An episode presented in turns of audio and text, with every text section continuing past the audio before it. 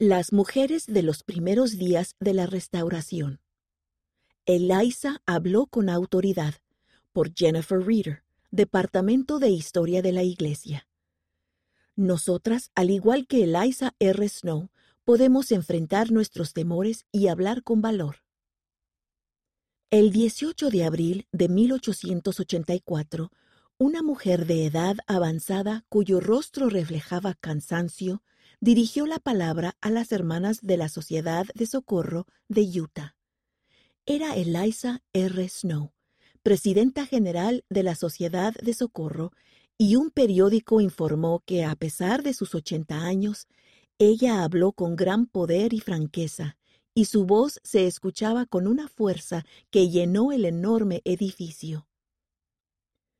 Cuando Eliza fue bautizada, le hizo la promesa a Dios de que siempre alabaría su nombre en la congregación de los santos. Ella se mantuvo fiel a esa promesa, ya que a lo largo de su vida pronunció más de mil discursos. No obstante, aquellas personas que tuvieron el privilegio de escucharla quizás se sorprenderían al saber que para ella hablar en público era motivo de mucha ansiedad. Incluso cuando daba clases en Nabú y cuando llevaba las minutas de las reuniones de la Sociedad de Socorro en ese lugar, no se atrevía a hablar. En 1868 recibió una invitación para enfrentar sus temores cuando el presidente Brigham Young le pidió que ayudara a organizar sociedades de socorro en todo el estado de Utah. Quiero que instruya a las hermanas, señaló él. La idea era tan aterradora que Eliza describió que el corazón se le aceleró.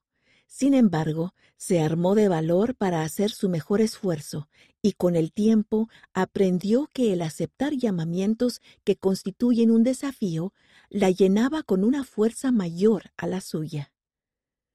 Eliza explicó a un grupo que el presidente de la iglesia la había llamado a servir en una misión y testificó que resulta más fácil hacer de inmediato y sin dudar aquello que se requiera de nosotros. A otro grupo, Eliza le confesó que no se sentía competente para hablar. Sin embargo, con la fe y las oraciones de ustedes y con el Espíritu del Señor, tal vez yo pueda decir algo que les consuele y les bendiga. Por medio de la experiencia, aprendió a procurar el espíritu a fin de que la facultara a hablar con poder. Eliza instó a las mujeres a armarse de valor para ponerse de pie y testificar. Al expresar sus mejores pensamientos, estos aumentarán y se fortalecerán.